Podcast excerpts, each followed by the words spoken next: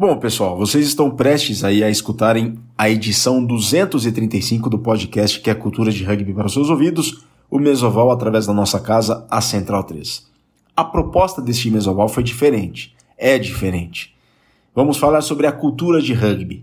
Vamos falar sobre clubes, episódios, histórias que remetam a uma situação em que se percebe a construção e a consolidação de uma cultura de rugby que é tão importante para a modalidade no Brasil. Uma cultura não apenas de rendimento, mas uma cultura de clubes, uma cultura de participação, uma cultura de envolvimento de todas as partes que fazem parte, desculpem a redundância, da modalidade no Brasil.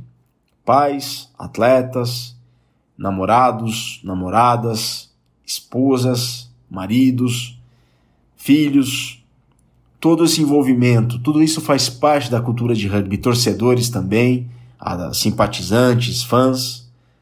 Então, há poucos dias a gente colocou no nosso Instagram, que é mesa oval, uma enquete. Se os nossos ouvintes gostariam de ouvir histórias sobre clubes no universo dessa cultura de rugby.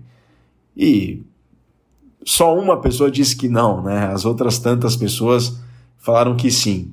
Claro, não foram tantas, eu me lembro que um pouco mais de 100 pessoas viram stories e participaram da enquete, mas quiseram ouvir um pouco das histórias desses clubes. Os dois primeiros clubes que entraram em contato conosco, a gente entrou em contato de volta e eles falam aqui para o Mesoval 235, nomeadamente no primeiro bloco o Tatuapé Rugby e no segundo bloco o Rugby São Carlos. Pelo Tatuapé Rugby, o Chitão, que é presença recorrente aqui no Mesoval, o Shrek e o Acerola. E com o Rugby São Carlos, o também presença recorrente em várias edições, o Leonardo Caniato. Espero que gostem, aproveitem, divirtam-se.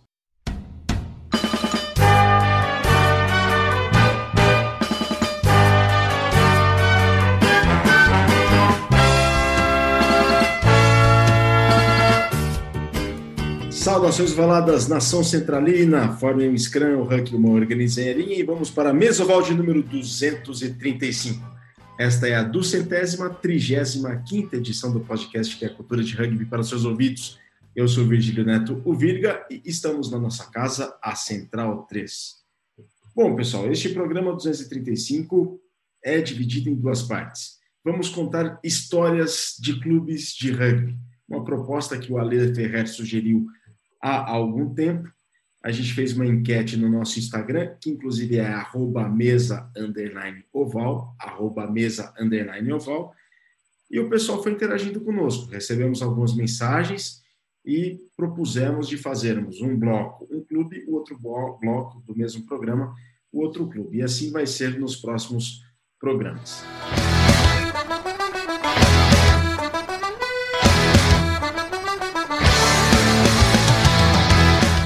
Neste primeiro episódio desta série, do episódio do 235, a gente escolheu dois clubes. Vamos ao primeiro clube fundado em 2010 na capital paulista, um clube com muita história. Oficialmente ele não terminou. Aí vocês podem ver no vídeo dois membros deste clube que mostram com muito orgulho o pavilhão azul e rosa do Tatuapé Rugby. E a gente conversa com o Acerola, que já jogou de ponta, atuou bastante como segunda linha, e o Shrek, que também foi segunda linha, mas também atuou na primeira como pilar. Pessoal, boa noite para os dois, já que a gente grava numa noite. O Acerola está lá na terra, em terras lusitanas, no Porto, enquanto que o Shrek está em São Paulo, né, Shrek? Estou no Tatuapé com muito orgulho. Exatamente. Na, na, no habitat do clube, né? na alma mater do clube. E se eu não estou desconfiado, e, e, essa sacada do apartamento lembra muito uma das sacadas que o Serete conseguia. Será que tem vista para o Serete essa sacada aí? Cara, se esticar muito o pescoço, você consegue ver ali de longe o Shopping Anália Franca. Mas não, aqui eu estou vendo a salinha. É, ainda não estou no nível de ter um apartamento lá em volta do Serete. Quem sabe um dia. Bom, vamos contar histórias. E esta história é a do Tatuapé. O Acerola, o Shrek estão conosco, daqui a pouco chega o Chitão, e eles querem começar pelo início. Né? Desculpa a redundância, todo início tem um princípio, tem um começo, e eles querem começar por este começo, este princípio. Acerola, e então, como é que foi este princípio do clube? É, então, eu vou deixar com, com o Shrek, porque eu entrei no, no Tatuapé em, em 2015 e, e aí o, o time já existia é. e o Shrek está desde o início e além de tudo é o maior contador de causa então não tem pessoa melhor para iniciar. É, Vai lá, Shrek. É, assim, o, o, time ele começou, é, apesar de eu estar desde quase o começo, eu não nasci no time, quem criou o time foi o Américo Barbosa, o Portuga e o Leandro Pão. Né? O Américo já tinha jogado. O Américo. O Américo Sim. eu conheço. Ele é médico, né? Sim, exato. Formou médico e aí você não pode arriscar quebrar um braço né, e não operar, então teve que afastar. É, e o Leandro Pão, que era da Mauá, o Américo jogava no Bagatelle. É, era amigo do Bagatelle, um abraço para o Muralha. Exato, o Baga um dos times, é, o pessoal do Baga costuma dizer que é orgulhosamente um dos piores times mais, mais insistentes do país, então se tem alguém que foi no Baga aí, um grande abraço. É, e aí, enfim, eles falando, puta, cara, quero criar um time aqui, Tatuapé e tal, foi bem na época que federação divulgou que teria a Arena Paulista, então Tatuapé em enorme proporção surgiu onde surgiu por causa da arena, né, putz, tem um campo aqui perto, legal, vai ter onde treinar, Aí juntaram os dois, ligaram lá para uma meia de amigos. Boa parte do começo do Tatuapé foi o pessoal do Baga. É, eu cheguei no Tatuapé por acaso, umas semanas antes, um amigo meu sabia que ele jogava rugby. Eu falei, putz, cara, você, como é que funciona tal? Ah, quando eu descobri de um treino, te aviso. E aí, num domingo, não, num sábado, estava passando a Heineken Cup. Aí o Martin lá leu o tweet. Ah, Américo do Tatuapé Rugby mandando um abraço, treino no Serete. E na hora eu liguei para esse brother meu e fomos lá, né? Uhum. E, cara, é, é, foi uma época bastante interessante porque sabe aqueles filmes americanos do time desajustado que tem o nerdzinho, tem a menina metida machão, tem o gordinho e tal, mas que tem muita boa fé, muito bom coração. Eu acho que o Tatuapé, desde o começo, teve um pouco de, de, dessa essência, desse espírito, porque, cara, você pega um time tradicional, um pasteiro, um band, enfim, é, a galera que está jogando lá nasceu jogando rugby, é filho do cara que já jogava antes. E no Tatuapé, a galera que estava lá era o pessoal que descobriu o rugby durante a vida e ia se apaixonando. Né? E, e, era muito isso, é o cara que não tem ideia de como é que joga, mas fala, cara, isso aqui é muito legal, eu, eu vou esforçar um pouco mais. Né? É, tanto que, bicho, é, não sei descrever Tatuapé e todo mundo que passou por ele, é, de uma outra forma que não seja literalmente o, o esporte amador na essência. Porque, sim, sim. É, é, é, a Arena Paulista parecia que aquilo lá era uma plantação de azulejo, né? Todo começo de treino, a gente fazia o zigue-zague, tirava azulejo pra caramba, jogava fora, no outro treino parecia que tinha voltado tudo, cara. Brotava da terra, assim. E, cara, treinando e se cortando lá naqueles azulejos, um pedaço do campo a grama era até o peito, outro pedaço não tinha grama nenhuma. Então, o começo, assim, foi murro em ponta de faca, tanto que nem tinha um alambrado tal. Na época eu cuidava do financeiro do time, e aí o Américo, né, conversando com o pessoal da federação, falou: putz, cara, a gente tem um time aqui, né, o time do bairro tal. O que, que a gente pode fazer para né, poder desenrolar? A gente faz o possível pelo campo. E aí, na época, o que, que a gente podia fazer? Ter braços, né? A federação conseguiu lá um monte de grama. Quando o pessoal estava fazendo lá aquela passar o, o, o, arado na terra, tal, deixar o campo preparado para plantar. O que a gente fez? Foi lá, cara, tem o braço, esticamos a grama, negócio cheio de formiga e tal. é, também o alambrado foi uma das coisas que, putz, com muito orgulho, foi o Tatuapé que, putz, cara, juntamos as mensalidades do pessoal, tal, não sei o que, compramos lá o alambrado para poder né, fazer a nossa parte pela arena. É, então, a, a história dos dois se mistura muito e até já ouvi, eventualmente no terceiro tempo, uma pessoa ou outra brincando, ou enfim, falando, pô, cara, é, fosse outro time aí no lugar do Tatuapé, teria, sei lá, desenvolvido mais, mas, cara, era o Tatuapé que estava lá, né? Acabou que é, era a gente que estava naquele lugar e a gente que fez aquela história acontecer. Então, mesmo que o time não teve grandes campeonatos e tal, não, não chegou numa Série A, alguma coisa assim, Eu entendo que em São Paulo, pelo menos, você não consegue falar da história do rugby. Claro, não vou dizer que a tua pé é tão importante quanto Pasteur, Band, esses caras monstros Rio Branco, mas sim, a nossa história no tatuap em São Paulo tangencia o rugby e de uma forma que marca bastante, né? Mas, não, mas desculpa, é, assim. Não, não, não. E, e, é engraçado falar isso, porque nessas horas muita gente fala, ah, se fosse uma outra equipe que cuidasse do Serete, poderia ter proporcionado muito mais pelo rugby. Falar ah, é a coisa mais fácil do mundo. Mas na hora de fazer, se não tem o espírito que vocês têm lá, Shrek, Acerola, nada disso seria possível. Muito disso é. seria inalcançável.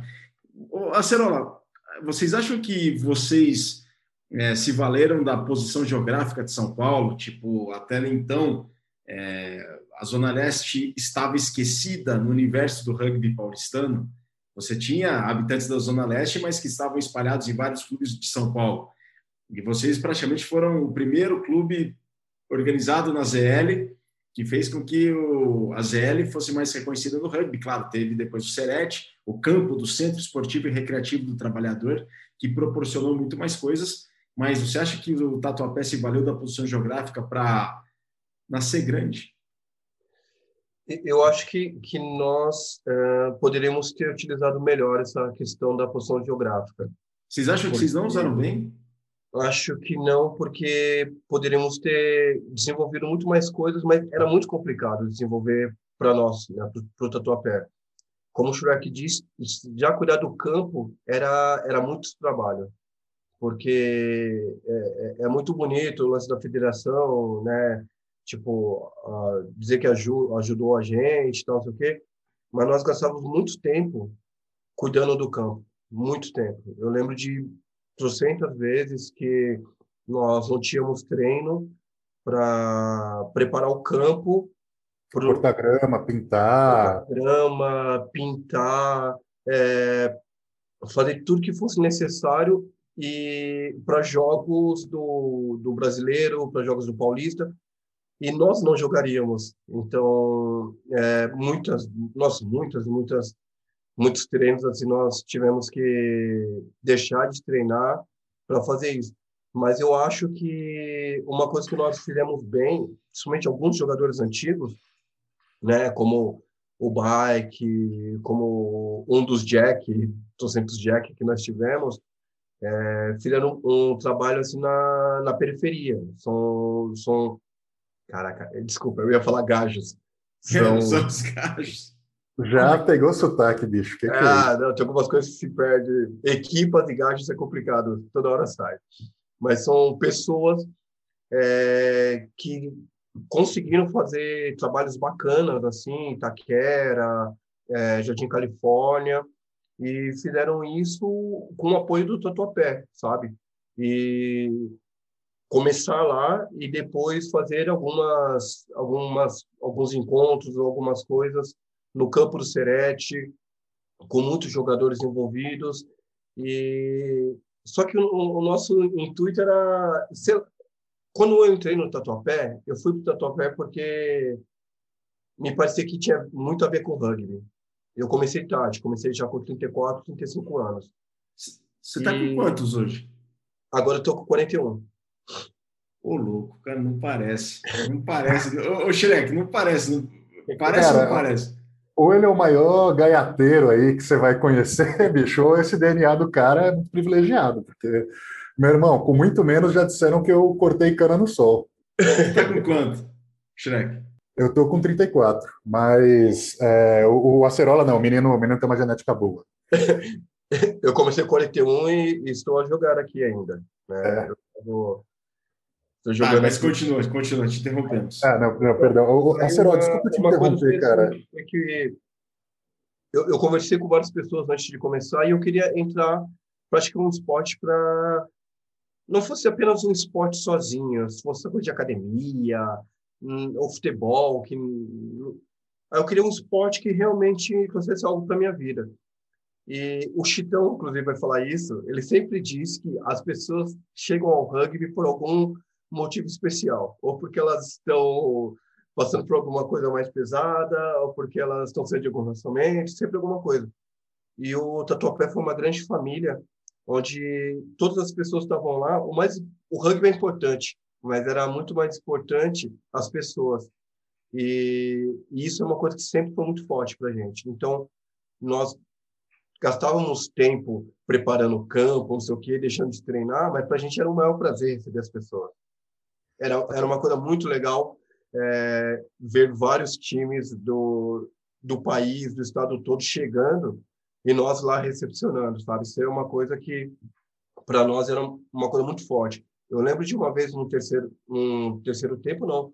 Eu não lembro se nós fomos pintar o campo, fomos fazer uma campanha, alguma coisa.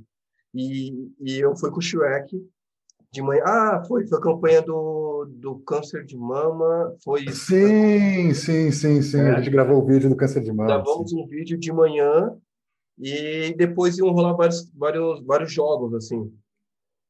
E nós não saímos de lá, porque cada equipa que chegava ficava assim, grande Shrek, grande Tatuapé, vou pagar uma cerveja para você.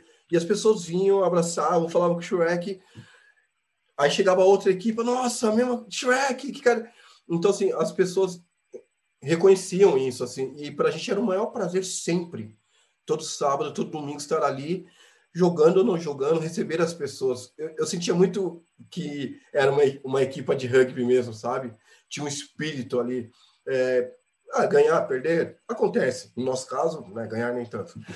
Mas o rugby sempre estava presente. Isso é uma coisa que aqui eu sinto muita falta, sabe? Eu, eu, eu, eu falo com eles aqui, eu falo, cara, pintar campo, é, forja caráter, sabe? E, e, é uma coisa que o Tatuapé trouxe bastante assim pra gente.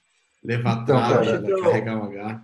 É, bicho. E assim, um negócio que já voltando no tema lá do, do Tatuapé se falei da questão geográfica, de certa forma também era um, um, dos objetivos lá do América, porque, putz, ah, o único time legal, a gente vai conseguir trazer jogadores, mas o que, que é complicado, né? Um brother meu falou isso uma vez, na época eu achei arrogante, mas depois de um tempo faz sentido.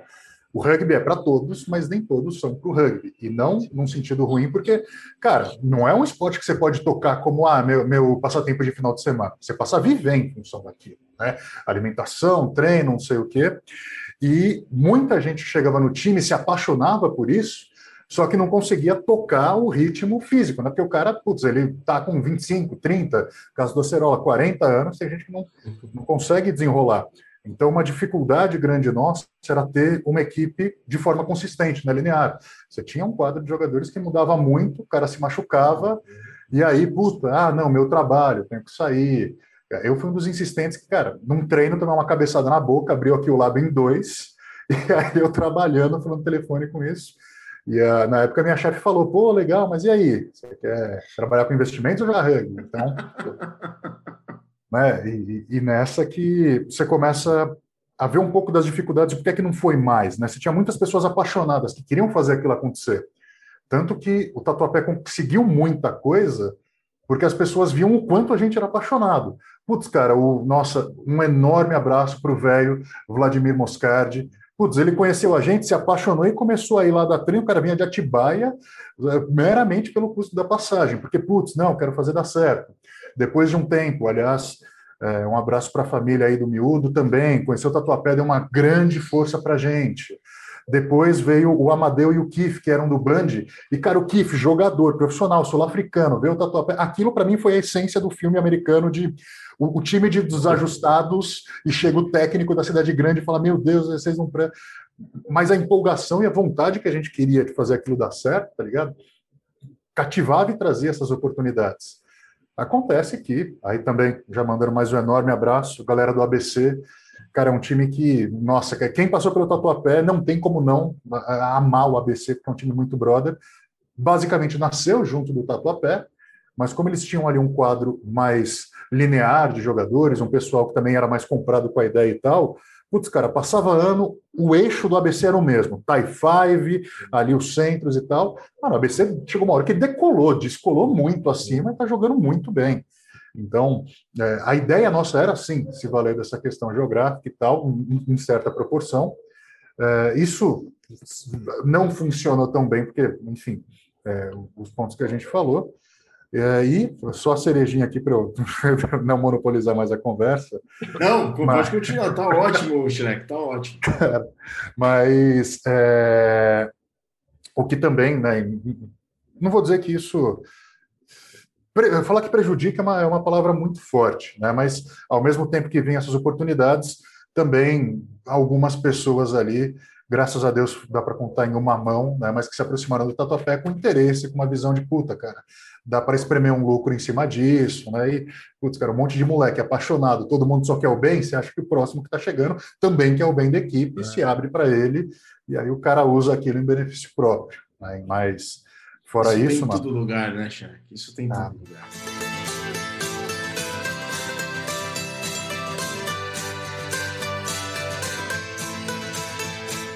Mas é isso, eu vou até devolver a conversa porque eu já eu engato a segunda e fui embora, bicho. Agora, agora tem uma pessoa, ele sempre tem a razão, Márcio Chitão, hoje de entrevistador para entrevistado. Cara, você deve estar chorando aí se eu não te conheço, né, Chitão? Fala galera, é um imenso prazer de estar aqui e acho que já no primeiro minuto já correu aqui uma lágrima que nossa cada história aqui eu lembro de tudo. É... Bom, Virga, eu tenho uma pergunta para você. Hoje eu vou ser entrevistado ou entrevistador? Entrevistado, entrevistado. Vamos contar a história, vai. Vamos contar Opa, a história. então, hoje. Entrevistado hoje. Hoje, então, é uma imensa honra de estar aqui. Peço desculpa que cheguei atrasado, mas o trampo falou mais alto, mas consegui ajeitar aqui. Cheguei a tempo. E é. Bom, estamos aqui para falar muita história de rugby. Antes tarde do que nunca, Chitão. O Acerola está com a camisa, com o pavilhão tatuapeense. O Shrek também. Tá vestido, os dois estão de azul e rosa. Por que o azul e o rosa estão? Bom, o azul e rosa, ele, por coincidência também, é a cor do bairro Tatuapé. O bairro Tatuapé ele tem as cores azul e rosa, e além disso, desde o, desde o início do clube, já era a intenção de ter um time tanto masculino quanto feminino. Isso nosso amigo Shrek pode confirmar também, né? que um dos fundadores foi a Mariana Pão, né, a é irmã do do Leandro do, Pão, sim, Leandro Pão do, da Mauá, e aí ela foi a primeira capitã do time fe, feminino, onde fez um, por um tempo é, o time feminino com a capitania dela. Exato. Aliás, é, desculpa até não ter mencionado quando eu falei da Fundação Amari, porque, bicho, ela também como, vou chamar de desbravadora aqui do rugby feminino ali, porque cara, ela trazia, cara, amiga minha daqui, amiga minha que trabalha comigo, amiga minha da faculdade, gente que nunca jogou também para tentar fomentar. Né? Então, a Mari, eh, se estiver ouvindo aí, enorme abraço para você, para toda a família. É, cara, a ideia do azul e rosa, e aí, Chitão, te corrigindo, a gente tentou forçar a barra para que as cores do bairro virassem azul e rosa. Não deu certo, não é que são, mas é, é realmente a, a, ideia do, do Azul e Rosa que demonstrássemos a intenção de ter esses dois times e também porque, é, pô, é bonito pra caramba, né?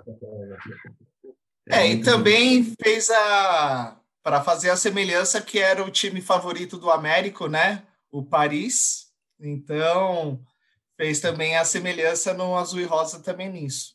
É, que a, aquela camisa do Stade de França foi a, foi a, a base para a primeira camisa do Tatu. Sim. Eu cheguei a pensar que alguns dos fundadores fosse membro ou simpatizante da Rosas de Ouro. Cheguei a pensar isso na época, uma, uma certa altura. Pensei, mas certamente eu pensei errado, claro. Só para vocês terem uma ideia, o que é o Tatuapé para quem não é de São Paulo? O Tatuapé é um bairro de São Paulo da Zona Leste, pertence à subprefeitura da Moca, tem uma área de 8,2 quilômetros quadrados, isso dá uma ideia de área de 17, 18 cidades do Vaticano, é, 76 mil habitantes. Claro que tem muita gente ali do Tatuapé que mora ali por perto do Tatuapé e fez parte do clube. Né? E o IDH 0,936, comparado à da Noruega, da Islândia, das Ilhas Faroe. Né? É, São Paulo é muito diferente dentro dela mesma, aí o bairro do Tatuapé.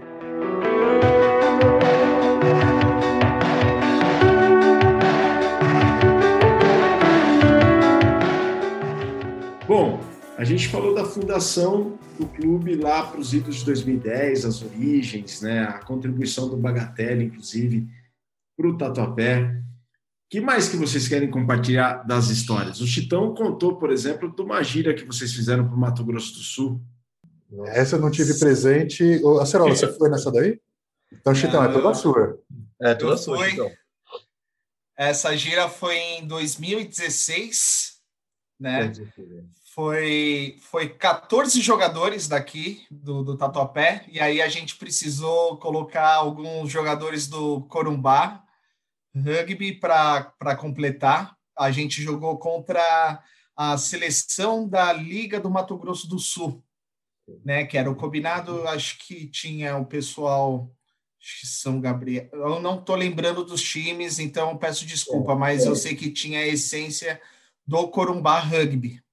Mas né? por que então, você foi para o Mato Grosso do Sul? Qual foi o contato? Por que o Mato Grosso do Sul?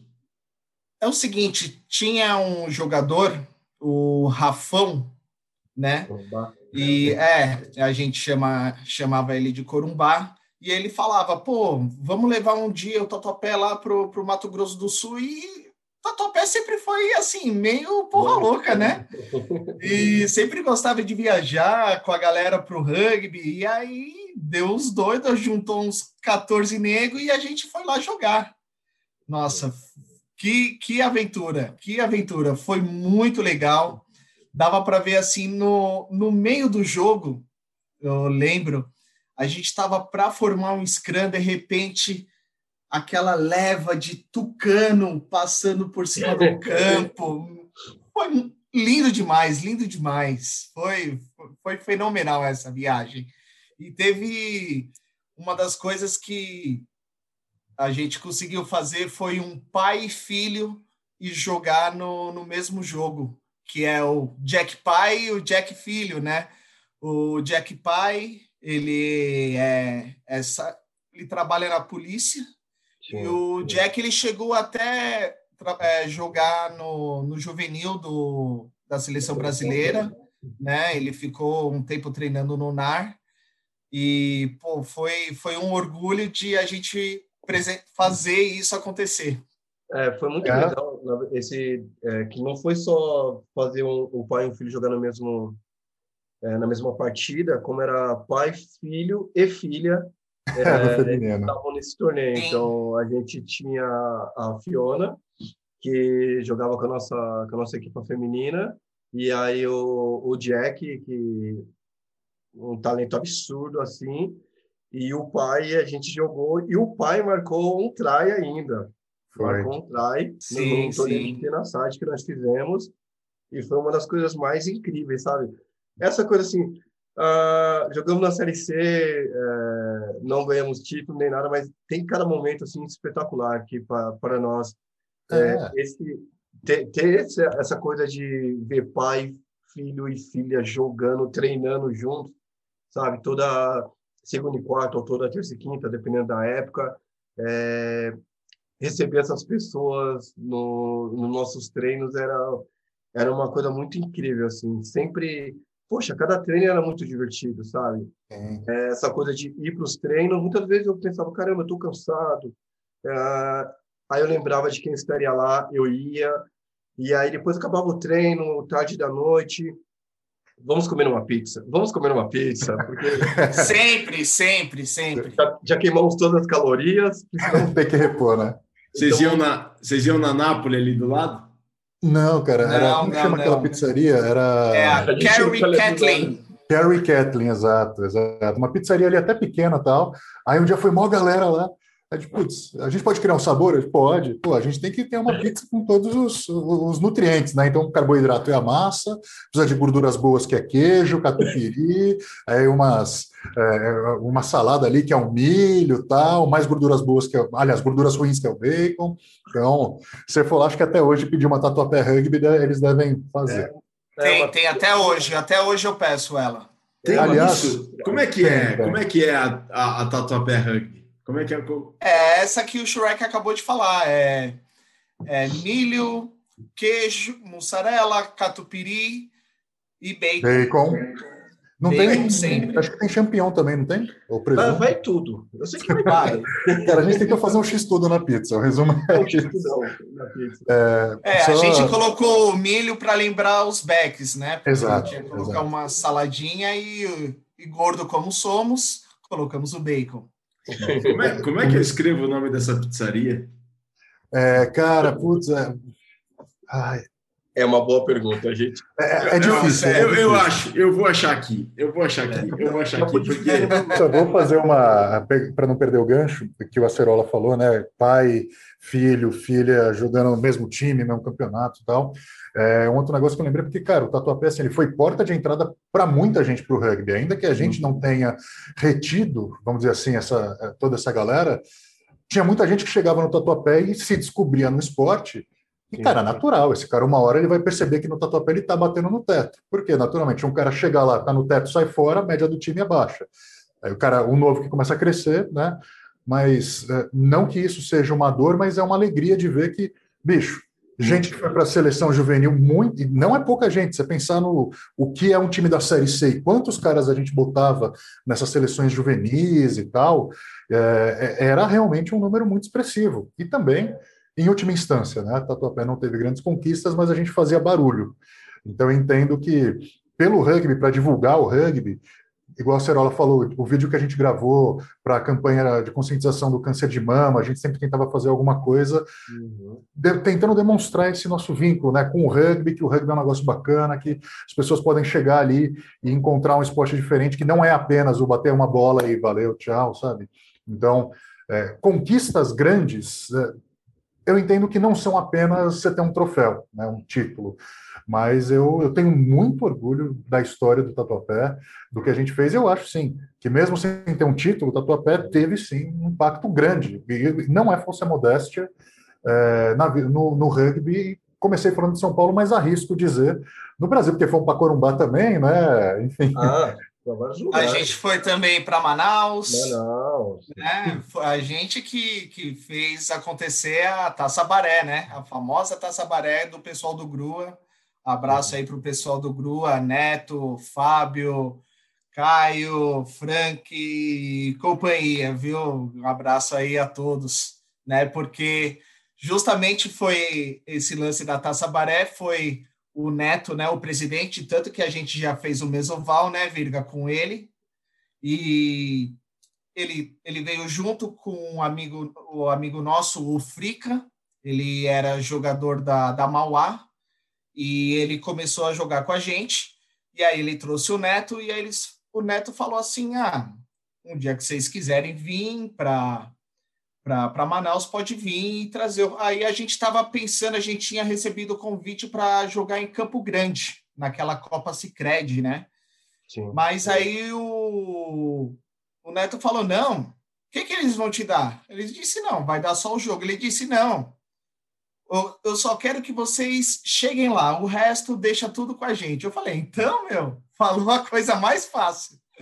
Aí juntamos loucos, aí veio alguns amigos do Lechuza, veio outros amigos do Barbarians, e aí a gente foi, chegou lá e jogamos a partida, né? A primeira partida dessa Taça Baré foi com a camisa do Tatuapé Rugby, e aí no, no outro ano já foi o Bebarians, que aí até hoje o Bebarians vai para Manaus, e aí eu vira e mexe bato uma bolinha lá.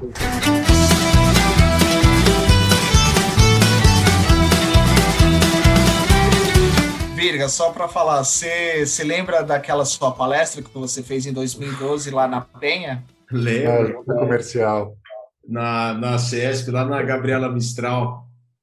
Isso, vamos falar disso. Vamos, vamos, vamos. Acho que foi 4 de maio de 2012, cara. Eu acho que foi isso. Foi, foi. E Além disso, teve bastante participação de várias pessoas assim do, do rugby nacional, que o Tatuapé foi ajudado, entendeu?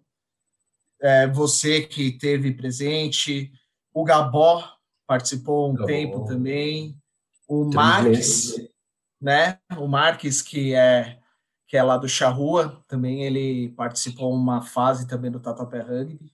Então tem o Tatuapé tem um pouquinho de nome aí.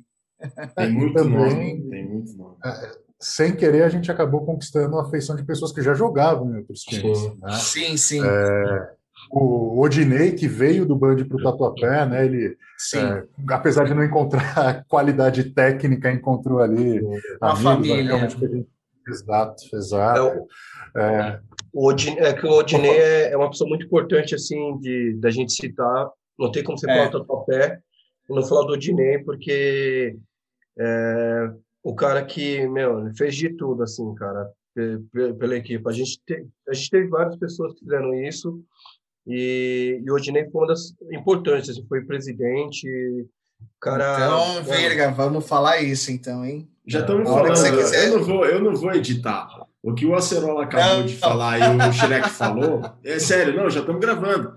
O, o, o que então, o Acerola falou e o que o Xerec falou, Chitão, isso daí não tem como editar, cara. Isso daqui foi tão bonito e tão sincero e espontâneo que eles falaram, que se eu voltar, parou e vamos começar a gravar, vai perder tudo. Então já estamos, a gente já está no papo. A gente já tá vamos tá que vamos. E eu só quero mencionar aqui que vocês podem sim pedir a pizza Tatuapé Rugby, cujos ingredientes são, Chitão, vamos repetir os ingredientes da pizza Tatuapé Rugby? Correto. Ela vai, vai, vai mussarela, catupiry, milho verde e muito, muito bacon. E você pode pedir um champignonzinho e o champignonzinho também. Muito bem, Shrek, muito bem lembrado. E vocês podem pedir a pizza a pizza do Tatuapé Rugby na Kelly e Kathleen Pizzaria e Esfirraria também. Rua Acuruí 565 na Vila Formosa. Pedidos pelo telefone 2671-6178. Repetindo, 2671-6178. É claro, e você pode pedir também no Arizona Barilanches. O teleentrega do Arizona Barilanches, pois não, Chitão? Vamos lá, então, digo, é 11 33268799, ou se não, acha a gente no Instagram, Arizona Barilanches. Eu responderei com todo carinho. Tá feito merchan. Bom, a pizza Tatuapé Rugby vocês sabem onde encontrar e o Arizona by Lunches também vocês sabem onde encontrar.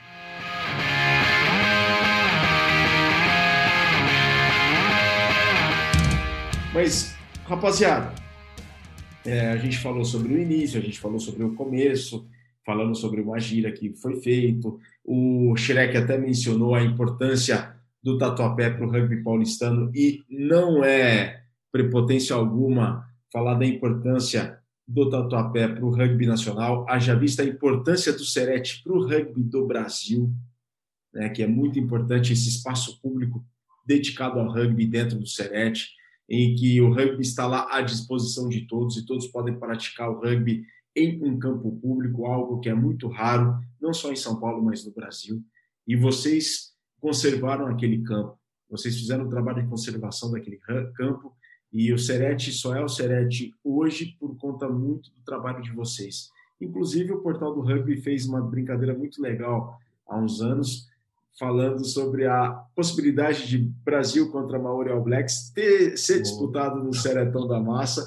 Ganhou esse apelido, o pessoal do Portal do Rugby deu esse apelido para o Serete, Seretão da Massa, em que o Serete molda caráter e o Serete é um espaço, um ambiente querido por todos.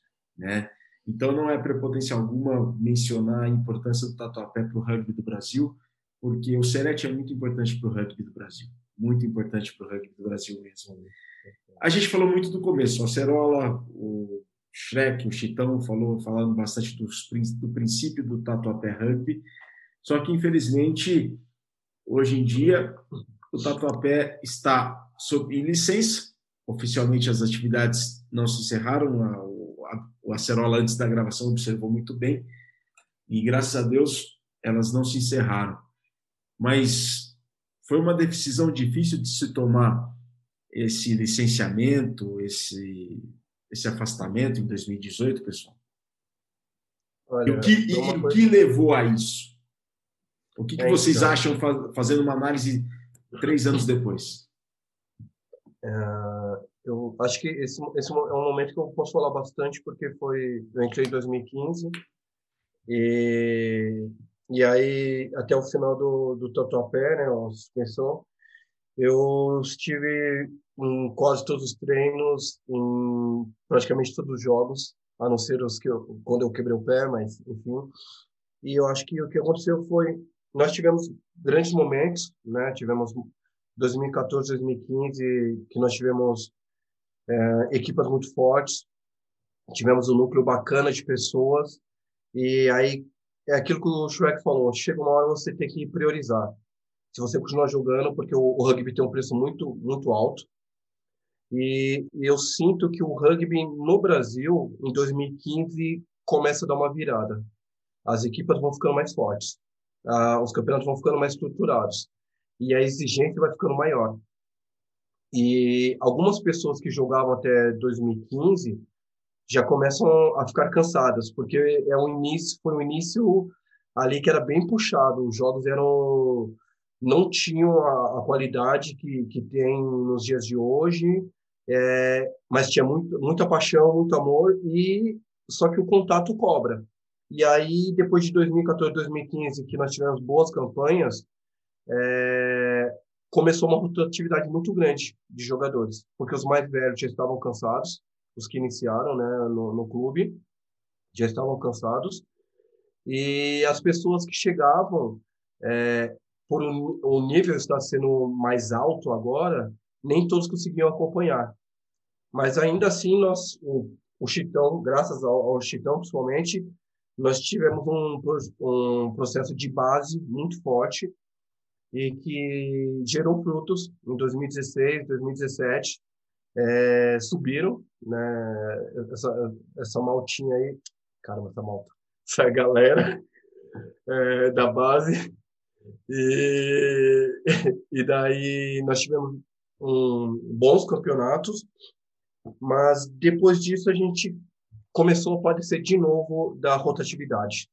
E já era uma época que, assim, ficou muito caro para disputar torneios, começou a ficar muito caro para viajar, é, os treinos, a gente não conseguia manter o mesmo número de, de pessoas, uh, tivemos muitas lesões, tivemos muitos conflitos internos, e é aquela coisa, toda, to, toda gente quer jogar, mas nem toda gente quer gerir o clube. E, e isso é, é uma coisa que lá no início era foi difícil pra caramba, mas era mais fácil de gerir porque todos estavam juntos. Tinham várias pessoas ali, sabe? Quando levávamos, levávamos grama para o Serete, é chegar um, um, caminhão encostar e cada jogador pegar um, um rolo de grama cheio de formigas picando, um baita sol e colocar rolo por rolo ali. Ah, muitas pessoas falam, ah, o Serete não tem grama. Não tem grama não foi por falta de esforço, sabe? Porque esses pioneiros estavam lá, que eu tenho muito orgulho de ouvir, sempre ouvir todas as histórias de quem veio antes de mim no Tatuapé, estavam lá e muito pela, pela equipa. Só que chegou uma hora que a gente já não tinha mais esses caras, porque eles estavam cansados. Eles tinham que seguir a vida deles. E, e o rugby estava muito mais competitivo. Ah, equipas que começaram conosco, né, como São Bento, como o ABC, subiram e continuaram crescendo. E, e nós não conseguimos isso.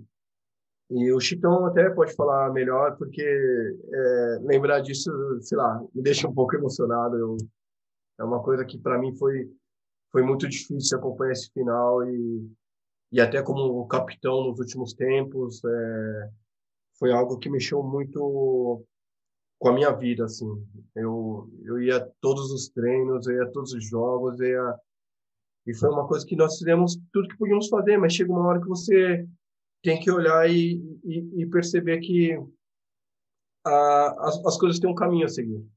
E, e o Tatuapé já tinha feito muito, algumas pessoas já tinham feito muito e não adianta insistir. O corpo não responde, sabe? É, é, é muito complicado quando você não tem 15 loucos como tínhamos no início para tocar uma, uma equipe. Aí só dois ou três as coisas vão ficando mais pesadas. E em, e concomitante, ainda tendo que disputar partidas e aí buscar pessoas e é, foi uma coisa, foi um momento bem, bem difícil.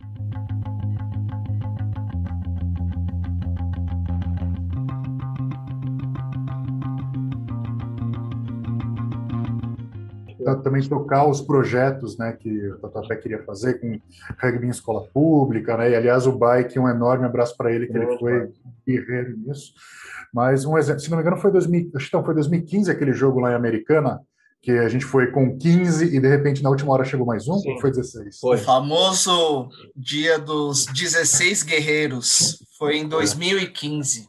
Foi em 2015. Que, por exemplo, cara, você começa o campeonato, beleza, tenho aqui mais ou menos uma, uma quantidade de banco legal. Só que muitas dessas pessoas começaram a treinar na, na, entre as temporadas, né?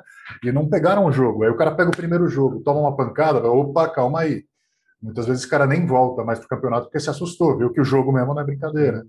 Então você começava o jogo com banco, teve esse campeonato de 2015 que quando a gente foi jogar lá em Americana, um enorme abraço para Piratas, a galera foi super bem receptiva com a gente, bicho, nossa, carinho gigante. Ótimo Cara, terceiro tempo. Lá... É, exato, exato. É, a gente chegou lá com 15 contado e não ia começar a partida. O juiz não ia liberar enquanto não tivesse um banco. De hum. última hora chegou o Irving, o Iso, que está em Portugal também, que beleza, temos 16, vamos jogar. E, bicho, o Piratas, mesmo tendo a oportunidade de. Claro, fizeram as trocas, jogaram tal, mas um time com a vantagem que eles tinham poderiam ter sido muito menos corteses e respeitosos. E, mano, cara, jogador lá, o Bigode, nosso capitão na época, Marcos Baleares, é, ele teve uma concussão ali, ficou desnorteado no meio do campo. Não, quem, quem teve a concussão não, não, não. foi o Cauê Pavone. O foi o Cauê Pavone, o Cepa, verdade, verdade. Grande abraço, Cepa. Que não lembra Esse... disso, inclusive. é, ele, é, ele, ele também foi capitão, só que ele era chamado de Capitão Balada. Exato, exato. É, é. E aí, cara, nesse jogo, putz, cara, o Scrum colapsou em cima do meu braço, inverteu o ombro. E, cara, não tem opção, você tem que continuar no jogo ou o jogo acaba. E aí, isso vai acontecendo, e chegou no começo de 2017, uh, ou foi começo de 2018, eu não lembro com certeza, mas aí teve aquela conversa. E aí, a gente entra no campeonato ou não? Porque, uh, não lembro valores, mas, cara, quando você pensa para um time de Série C. Eram valores ali na casa de dezenas de milhares de reais, né, para você se inscrever num campeonato. Tá, você tem incluso aí ambulância, etc. Beleza. Mas, cara, para um time de Série C, que você não tem um eixo do time já bem estruturado, uma quantidade de jogadores, é basicamente a grana do ano inteiro. Então você tem que decidir aí. A gente vai jogar esse campeonato, porque, cara, o time existe para jogar.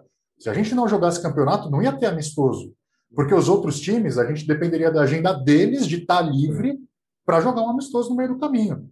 Então, puta, cara, e aí? A gente joga ou não? Se não jogar, a gente fica cuidando do campo, treina, se estrutura, faz os amistosos, tenta subir o nível. Só que o medo era, tá, e aí? A gente não está jogando, a galera vai brochar, e igual aconteceu, vai começar a ir para os outros times. Tanto que né, muita gente saiu da pé, foi para outros muita times gente. e prosperou nesses outros times.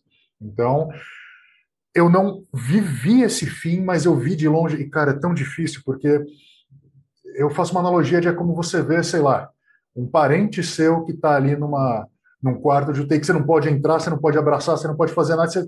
eu só estava assistindo, porque, cara, eu, enfim, é, apesar de eu não ter a idade do Acerola, que, enfim, mas, bicho, admitindo as limitações, eu no campo não ia fazer grande diferença, e nem, tá, nem tinha condição de ter a regularidade que se espera. Então, cara, ver é, o, o, time minguar, e aí acabou que por um certo tempo o time ainda viveu só dos projetos, né, com crianças, rugby nas comunidades e tal. É, a esperança nossa era que, putz, lá em 2010, se a gente começasse a pegar uma base, molecada ali de uns 8, 10 anos, cara, hoje esses caras iam estar desenrolados. Só que, como a gente falou, né, o cara bateu no teto, puta, cara, vou ficar três, quatro, cinco anos aqui. Não, esse cara já foi pro Band. Exemplo disso, Joãozinho Carozzi, monstro, monstro, cria do Tatuapé. Então. É... Branco, tem vários jogadores. Sim, sim, é, sim. Muitos.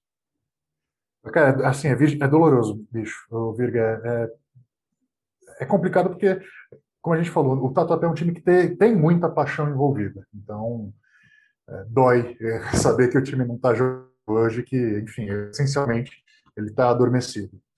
Mas nunca é tarde para que volte, nunca é tarde.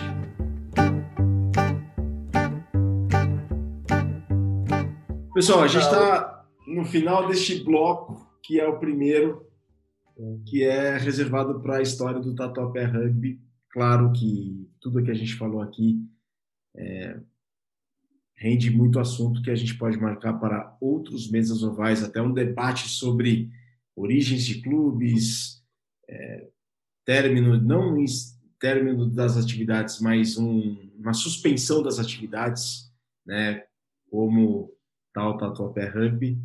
E eu sei que o Chitão queria falar alguma coisa, eu acabei interrompendo, Chitão. Não, não, o lance que o Shrek estava falando foi em 2017, que foi onde a diretoria uhum. Chegou para falar ou, ou a gente ia jogar ou ia desistir. É, infelizmente acontecia isso não só foi em 2017, mas já teve também uma vez foi no, no final de 2013, acho que o Shrek lembra, que também teve uma puta reunião num dos restaurantes de um, um dos membros do Tatuapé, o Leandro Lacerda, na época ele tinha um restaurante. Um abraço para ele, que ele está lá no Canadá. E, e foi aonde acho que deu esse boom do Tatuapé foi quando o Gedão Assis, ele é jogador do, do São José, né? Atual do Cruzeirão e, lá. Atual Cruzeirão. E, e foi aonde ele falou: time tem que jogar campeonato. Então, a gente tem que jogar campeonato com quem tem. E foi aonde também o, o Odinei, para quem não sabe, o Odinei é meu afilhado de batismo, eu que batizei ele. Grande abraço, Odinei. Ele está lá em Aracaju ajudando o Cereji, né? Cereji Rugby. Um abraço lá para o Rony também, grande amigo aí que eu também ganhei lá no rugby. Fui, fui participar de um dos treinos dele. O time tem, tem, tem futuro lá em Sergipe, tá junto lá no, junto com a fazendo o Campeonato Baiano e junto esse Odinei ele juntou com a gente em 2013, 2014 como quando a gente juntou 15 caras treinando sempre e foi aonde acho que deu esse boom do tatuapé. O Odinei mostrou muita coisa assim para gente, né, do, das coisas de, de Série A, é, trouxe muita gente legal, ele trouxe o Gabó, no qual foi ele que me ensinou a fazer a, o, a ser treinador juvenil, né? Foi ele que me ajudou em 2015 a formar o, o primeiro juvenil 2015. E aí essa galera já em 2016 já subiu, já fez uma, uma boa base para o Tatuapé 2016. Né? E 2016 também teve o Thiago Navarro, o Fester, ele fez, deu outro up para em forma de, de treinamento de rugby, deu uma outra visão. E também, através do, do Fester, ele trouxe o, o Marx, né, lá do Charrua. Na época, ele estava treinando o Band e ele deu algumas clínicas de Scrum. Tanto que em 2016 a gente era o melhor Scrum da Série C. A gente teve até alguns amistosos com o Band, o Band B, e o Band B não conseguiu empurrar o nosso Scrum graças às clínicas do Marx. Então, graças ao Odinei aí, trouxe muita bagagem aí para gente, trouxe muita coisa boa. Bom, quero agradecer ao Acerola, ao Chitão e ao Shrek. Acerola, as considerações finais deste bloco. Eu sei que o, o Shrek tem alguma coisa para falar. Antes, antes de passar para a Acerola, vai lá, Shrek. Vai, Shrek. É, eu só queria lembrar que, apesar do Tatuapé não ter conquistado grandes troféus, Série A, etc., é, somos invictos no terceiro tempo e isso não há um time que seja capaz de questionar. E todos os times que tivemos contatos falaram, cara, o terceiro tempo com vocês é sempre muito mais da hora. Então, é, se há algo no rugby que a gente deixa a galera aí muito para baixo? Aliás, a galera muito abaixo da gente, a gente está muito acima. É no terceiro tempo, o nosso Senderê sempre foi o melhor. Encerro. Uh, e também tem a famosa batida do Chitão. Ah, tá. Bem, é, cara, muito prazer em, em conversar aqui com vocês, porque o, o tatuapé é, é uma das coisas mais bonitas que eu, que eu já tive na vida. Chegou num momento muito, muito importante para mim e, nossa, é, tantas histórias que a gente tem, tantos, tantos momentos bons que eu só posso agradecer ao, ao Tatuapé e agradecer ao Cheetos aí que se não fosse ele, eu teria desistido do, do rugby. Foi, foi, foi, bem, foi bem puxado, mas ter um irmão como ele que, inclusive, no, no último dia, no último momento, antes de vir para Portugal, foi a pessoa que eu fui abraçar. Abracei, voltei para casa, peguei minhas malas e, e fui para o aeroporto.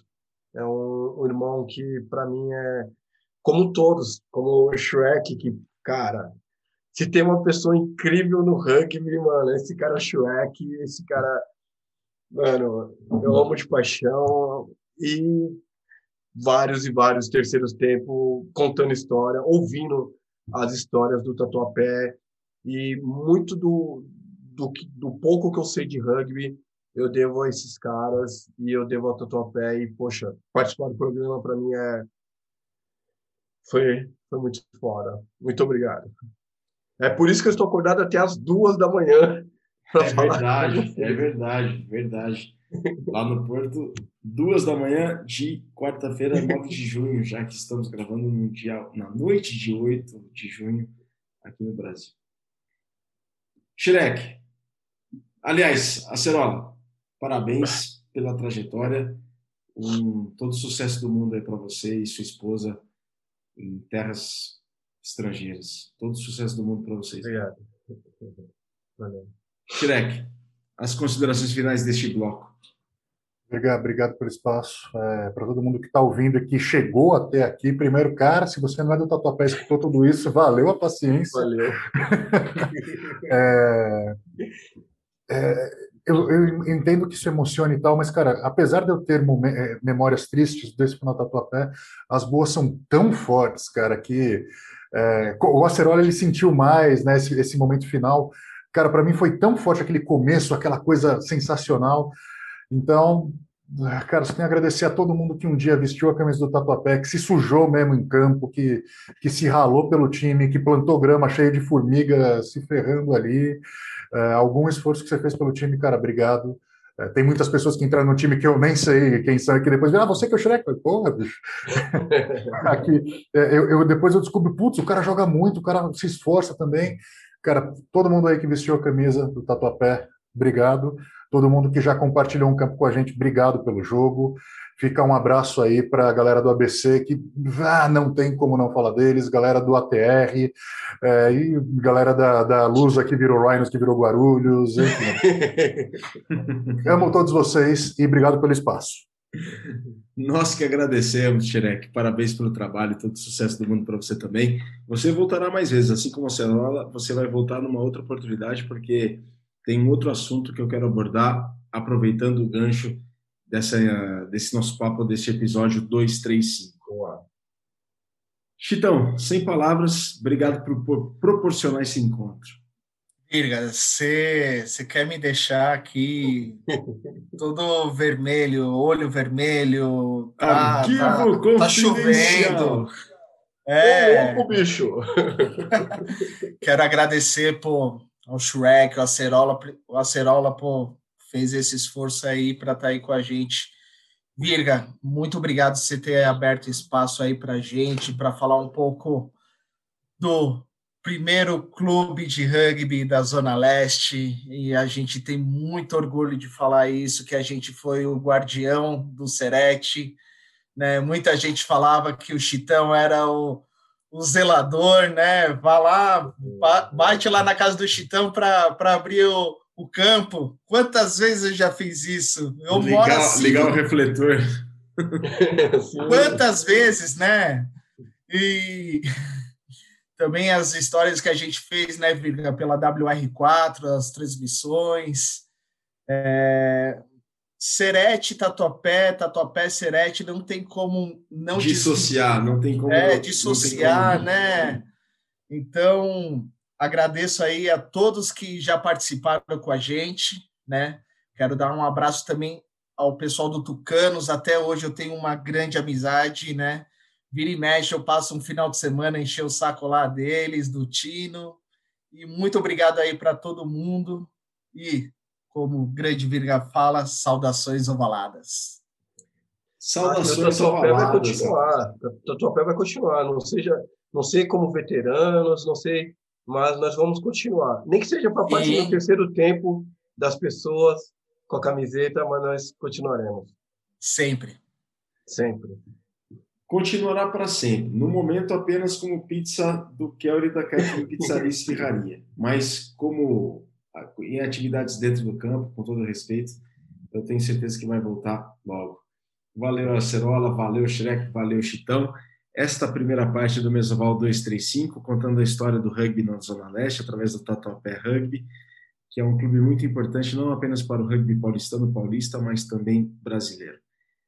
A gente vai para uma rápida pausa, logo mais voltamos. Não saia daí.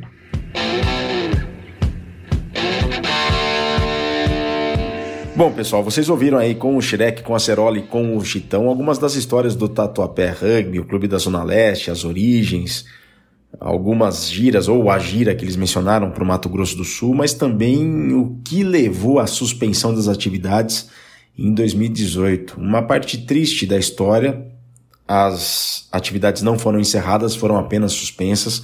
O Tatuapé Rugby existe e eu tenho certeza que mais cedo ou mais tarde eles vão voltar. Mas é interessante a gente perceber esse movimento né, da criação, como tudo começou. Uma mensagem do Américo no Facebook do Martoni durante uma transmissão da Heineken Cup lá em 2010, convocando para os treinos do Tatuapé Rugby. Olha a sementinha que foi plantada, olha o que gerou.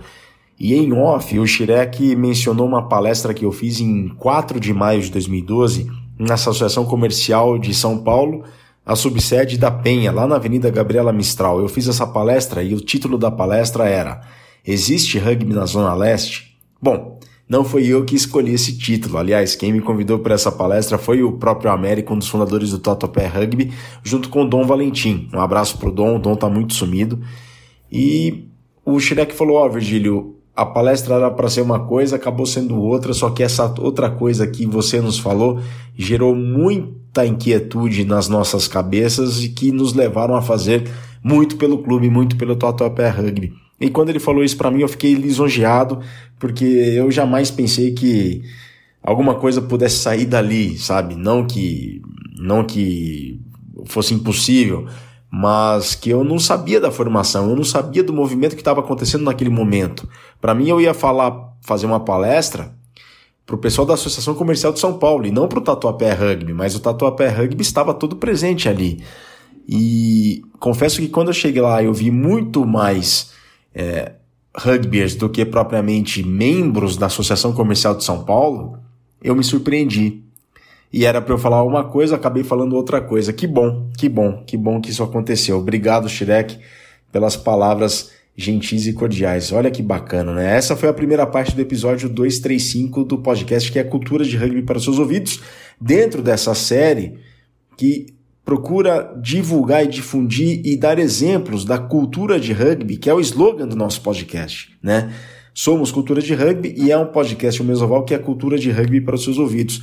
Então, dentro dessa proposta da cultura de rugby, neste episódio estamos trouxemos já as histórias do Tatuapé Rugby e no segundo bloco nós vamos conversar com o Léo Carniato, que trará algumas das histórias do Rugby São Carlos, que é um clube lá do interior de São Paulo com mais de duas décadas de existência. Mas antes da gente passar para o segundo bloco, a gente tem um recado para vocês. Colaborem com a mídia independente do Brasil, pessoal. Colaborem com os nossos parceiros, amigos e colegas de casa, a Central 3. É um conteúdo de altíssimo nível que se faz com muita dedicação, horas de pesquisa, produção e pós-produção. E isso demanda recursos financeiros. Você tem a chance de colaborar com a Central 3 através do site apoia.se barra Central 3. Mais uma vez, apoia.se barra Central 3 e vejam lá uma maneira de contribuírem regularmente com a nossa casa. São vários podcasts, não apenas de esportes, mas nós temos podcasts de filosofia, literatura, política nacional, política internacional, cinema. Bom, para vocês terem uma ideia do conteúdo produzido pela Central 3, é só acessarem central3.com.br. Uma vez mais, central3.com.br. E é um numeral, tá? Central Algarismo 3. Tá? Central 3, o 3 é o número, tá certo? E para fazerem a contribuição regular, é só acessarem apoia.se, apoia.se barra central 3. Um recado a mais que queremos dar, proteja-se. Proteja-se, proteja os seus e proteja os outros. A pandemia não acabou. Usem máscara e sigam os protocolos. Vamos pensar no próximo, vamos pensar com espírito associativo e agir coletivamente, em colaboração com os outros. O Mesoval tem sido gravado de casa, os nossos colegas também gravam de casa, os nossos convidados também estão em casa. O desafio é imenso, mas pouco a pouco temos encontrado saídas. Vamos respeitar o momento, aguardar as vacinas porque a pandemia não acabou.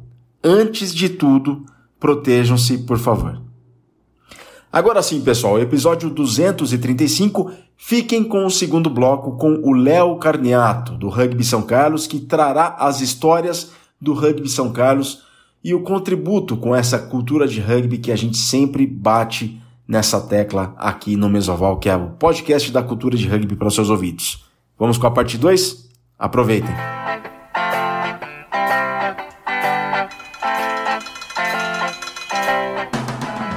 Bom, Agora estamos na segunda parte do Mesoval, podcast que é cultura de rugby para os seus ouvidos.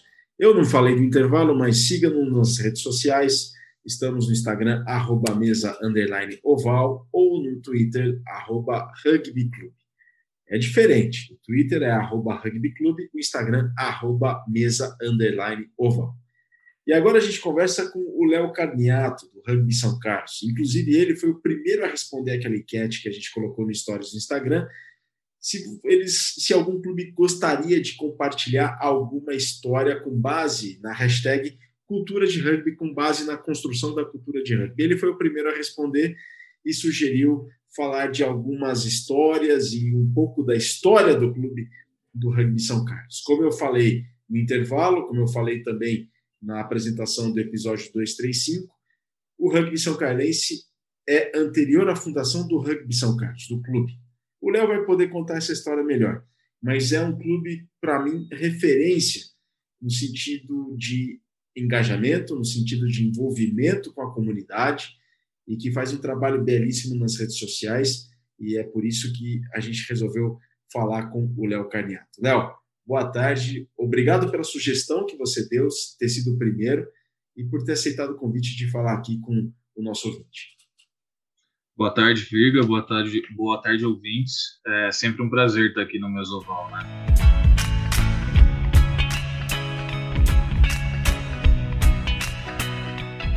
O prazer é nosso.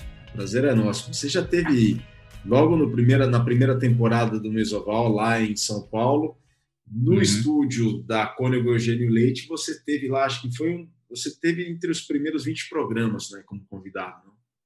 É, eu, não, eu não vou lembrar exatamente quando foi esse, mas o último foi há um ano atrás, praticamente, foi no dia foi... 18 de julho, junho. Exatamente, que a gente fez um. É, foi você e foi o Gulaldo Pira. Isso, isso. É verdade, tem razão. A gente falou sobre o panorama dos clubes do interior em meio à pandemia. É, logo, é, foi logo no começo da pandemia, né? A gente estava meio uh, sem saber o que ia acontecer com os times, como é que ia dar continuidade, né? Mas estamos aí, um ano depois ainda.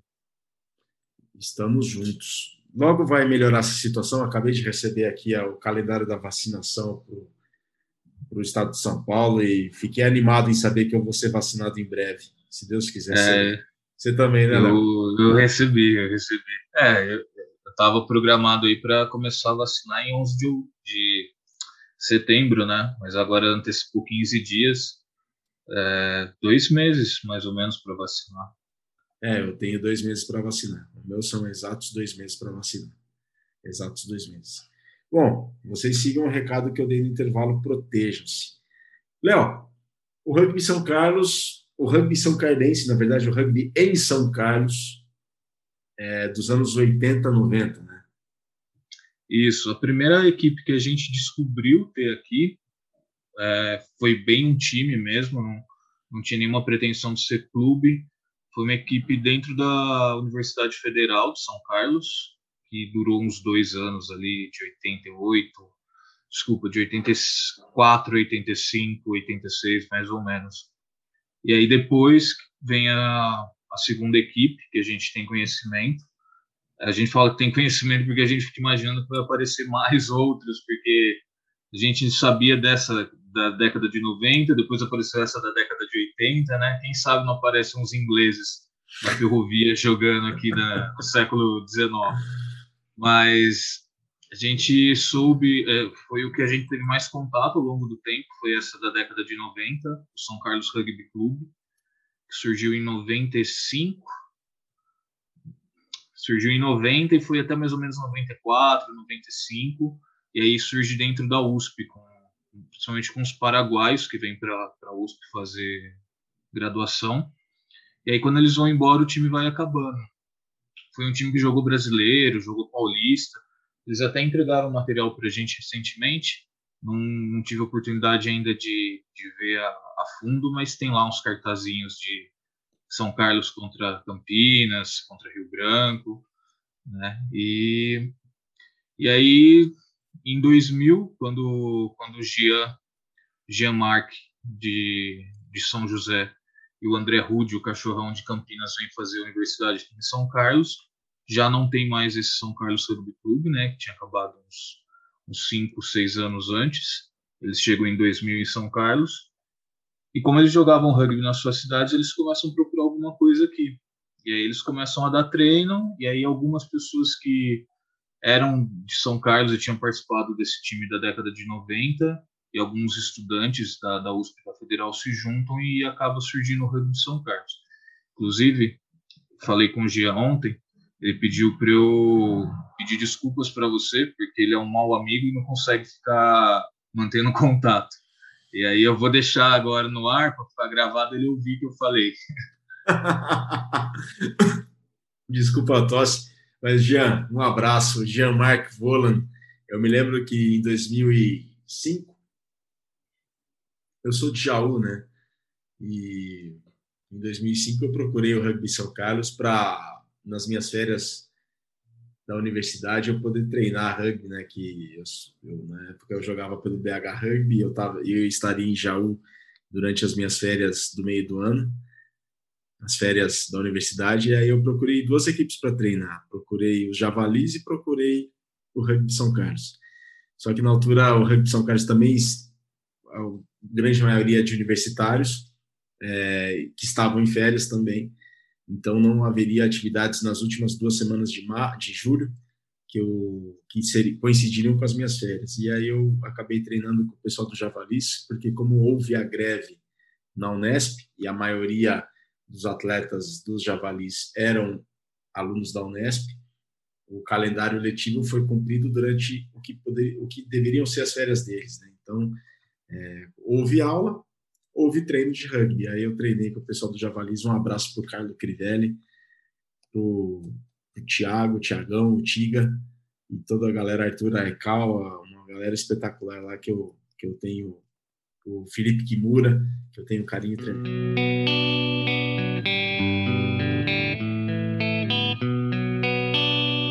É, então, o, universitário sempre foi uma característica nossa que mudou nos últimos anos, né? Uh, quando eu comecei a treinar de novo, porque eu conheci o rugby lá no comecinho, em 2000, 2001, mais ou menos. Eu estava no colegial e tinha um amigo meu que, que um, um, amigo meu que estudava comigo e chamou para treinar, o, o Brau. Ele começou aqui em São Carlos, depois ele foi para o Rio Branco passou pelo Pasteur. É, Rio Branco ele passou naquele período, começo do, dos anos 2000, que o Rio Branco foi campeão de quase tudo, né? Fortíssimo. E hoje ele, É, então, e hoje ele tá no, no Urutu, acho que ele tá como treinador lá. E aí eu fui treinar, mas, cara, moleque, 15 anos, sem internet, sem nada, não sabia direito os treinos, não sabia direito os horários, treinei um mês e, e parei. Vou... É, eu não sabia. Nossa, eu era muito virgão. Porque eu não sabia andar de ônibus, eu morava em Batel, treino aqui em São Carlos, né? 12 quilômetros de distância. Eu malemar sabia os horários de ônibus, estava começando a estudar aqui em São Carlos é, nesse período, né? Aí não, não, não, continuei. Até porque eu era o único, único menor jogando na época, treinando na época, e também preocupou um pouco meus pais. E aí eu fui voltar 2009, 2009, quando eu já estava no, no mestrado, e, e aí eu fui ficando, fui ficando, e a partir disso o perfil do time também foi mudando. Esse pessoal que começou em 2000, 2000 e pouquinho, estava indo embora da, de São Carlos, né, que eram os universitários que tinham formado essa primeira fase do, do São Carlos. E o que a, começou a acontecer foi que os moleques que tinham sido treinados aqui, tanto pelo Jean quanto pelo Cachorrão, estavam entrando na universidade aqui. Então, mesmo sendo universitários, eles eram da cidade. Então, foi mudando um pouquinho o perfil do, do nosso time. Hoje, apesar de muita gente achar que a gente é universitário, a gente é um time, na verdade sempre foi, né? A gente sempre foi um time da cidade, mas hoje é mais mais forte isso. A gente tem pouca gente jogando com a gente que é que seja do da, da USP ou da Federal, até porque eles estão com os times próprios, principalmente Seven, e estão se desenvolvendo a parte do São Carlos. Lógico que a gente tem contato, trabalha junto, mas é, são coisas independentes hoje. As próprias cores do rugby São Carlos, vermelho e amarela, remetem às universidades, né? A USP e a Federal de São Carlos, correto? Qual é qual? Sim, sim. O, a cor da, da USP, do caso, é o amarelo e o preto, e da Federal é o vermelho e amarelo. Vermelho e branco. E o, e o cachorrão sugeriu que as cores fossem fosse pegar uma cor de cada de cada universidade para representar todo mundo que estava ali na época. E aí pegou o vermelho da Federal e o amarelo do caso, e aí a gente ficou sendo vermelho e amarelo. E por que o rinoceronte?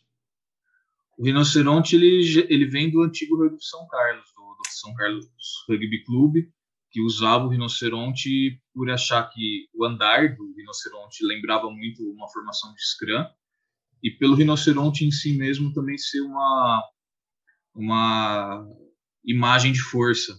Então eles eles adotaram o rinoceronte e o rinoceronte e aí como eu já falei tinham pessoas que vieram do, do São Carlos Rugby Clube para o São Carlos no começo e aí eles sugeriram usar o rinoceronte como símbolo desse desse time novo também. E o Léo, é, por acaso você tem contato com os paraguaios que foram que fundaram os, o São Carlos Rugby Clube lá nos anos 90, mantém contato com alguém, o que, que eles ajudaram vocês nesse trabalho de pesquisa também, que faz parte da cultura de rugby, e qual a importância que você considera saber dos primeiros passos do rugby em São Carlos para o Rugby São Carlos Clube? Qual é a importância dessa relação com o passado para o presente? Bom, a gente teve mais contato com o Vitor, que foi o, um dos cabeças desse São Carlos Rugby Clube. Ele hoje já não mora no Brasil. É, e o contato a gente estreitou principalmente lá em 2016, 2017. E o Vitor até ajudou a gente com um planejamento no, no, naquele ano. Mas também tem alguns são carlenses que ainda estão na cidade. Tem tem acho que dois ou três que ainda estão na cidade, mas o contato é menos estreito do que a gente gostaria que fosse. É, a gente está até pensando em alternativas de como trazer esses, esses é, cabeça branca, né, que, que a gente sempre fala, para participar mais do clube. Em alguns momentos a gente tem conseguido. Em 2016, na final, eles vieram assistir o jogo. 2014 também, acho que eles assistiram a final. Então, em alguns momentos a gente consegue uma proximidade maior, mas a gente quer fazer isso de uma maneira mais, é, mais constante. Porque é, é história, né? E a história, se a gente não sabe de onde a gente vem, a gente não sabe para onde a gente vai. E o que, que vocês querem? A gente quer uma participação maior deles junto do clube, não necessariamente financeiro, mas é, assistir mais os jogos, levar a família para assistir os jogos, é, dar uma encorpada no, no clube mesmo, que é algo que a gente tem trabalhado, pensado trabalhar, né? Que, que a gente não conseguiu colocar em, em, em prática ainda, de ter, de ter mais volume de pessoas assistindo os jogos, de o clube ser uma comunidade mesmo, de não ser só pessoas que se olham na hora de entrar em campo, jogam e depois vai cada um para o seu canto fazer o que, o que gosta. Né? A gente quer criar esse sentimento de comunidade, a gente quer criar essa comunidade, a gente acha importante que pessoas de todos os períodos de rugby na cidade façam parte disso. E como clube, o que, que vocês querem? A gente quer ser um agente transformador dentro da cidade. A gente trabalhou aí o último ano e meio, até dois anos já, que a gente vem pensando desde de 2009, pelo menos. A gente entende que o São Carlos, o rugby São Carlos, pode ser um agente transformador através do esporte. Então, a gente tem pensado bastante nisso, de, de se, se consolidar enquanto uma instituição e uma comunidade, para poder transformar vidas a partir do, do esporte. Né? A gente entende que, que com o rugby a gente consegue é, melhorar a vida de muitas pessoas, porque a gente tem é, é, exemplos disso. Vinícius Signini sempre falou que o rugby transformou a vida dele. Eu também posso dizer que o rugby transformou a minha vida.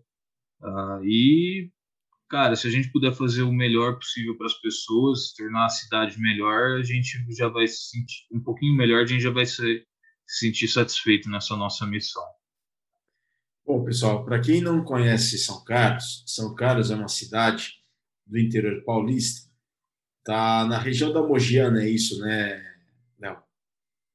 É, o pessoal costuma falar região central, região né? central, região central. Região central. Diz, fica distante de São Paulo 231 quilômetros. É uma cidade com 163 anos, tem 254 mil habitantes e ocupa um IDH, tem um IDH de 0,80. Né? Segundo os padrões, é um IDH muito alto, né? um PIB per capita de mais de 40 mil reais, segundo o IBGE. É uma cidade com uma qualidade de vida muito alta, é uma cidade com uma é, com a presença de várias universidades e que se destacam, como a gente mencionou há pouco, a Universidade Federal de São Carlos e a Universidade de São Paulo com alguns cursos, né? É, o lema da cidade, inclusive, é Procedo dos Bandeirantes, em latim, a Bandeirantibus Venio. Né? É a capital da tecnologia, as alcunhas, né? capital da tecnologia, e Sanca também, que é muito usado, inclusive, nas redes do rugby São Carlos. Ô, Léo, você falava do envolvimento das famílias, você falava do envolvimento da, dos veteranos do clube é, e dessa ação transformadora do rugby São Carlos com a cidade de São Carlos. É, qual que é a importância da gente ter e colocar em prática a cultura de rugby, na sua opinião? Porque isso tudo que vocês têm feito, se eu não estiver enganado, tem tudo a ver com a cultura de rugby. E por que você acha isso importante? Por que, que o clube, o vosso clube, acha isso importante? Bom, a gente entende, na verdade eu entendo, que a gente precisa colocar, enquanto comunidade do rugby, não só como rugby São Carlos, a gente precisa colocar mais em prática o discurso de que rugby é, é um estilo de vida. A gente enche a boca para falar isso, mas dificilmente a gente coloca isso em prática. E a gente vê isso em, em vários momentos. Atualmente, na pandemia, a gente vê isso, é, porque pessoal tá só querendo jogar, jogar, jogar. E se rugby é um estilo de vida, rugby não é só jogar, né? Rugby é algo que você leva para o seu dia a dia, para suas práticas diárias, para suas relações pessoais. Então, a partir do momento que a gente começar a colocar isso mais em prática, eu imagino que o esporte, o, o rugby e as relações e as pessoas, as cidades, elas, elas vão, vão melhorar. Porque a gente tem os valores do rugby, né, que é os chamados DRIPs lá, eu, eu sempre esqueço, eu lembro da sigla, mas eu não lembro de quais são, mas é disciplina, integridade... Disciplina, é... respeito, integridade, paixão e solidariedade. Exato, exato. A partir do momento que a gente colocar isso mais em prática, a gente vai melhorar tanto o esporte quanto melhorar o nosso entorno. Então, fazer isso, né, levar realmente o rugby como estilo de vida, levar realmente o rugby para além das quatro linhas, é essencial para a gente pensar num, futuro melhor para os nossos filhos, para os nossos netos e, e, e assim por diante.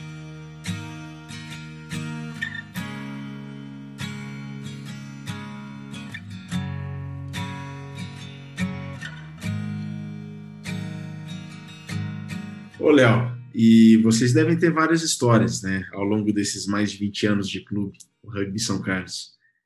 Qual a história que você destaca para compartilhar conosco? Cara, em que você viu esses, essa cultura de rugby sendo colocada em prática por vocês? Cara, é, eu acho que a gente tem pensado bastante a cultura de rugby quando a gente pensa o terceiro tempo.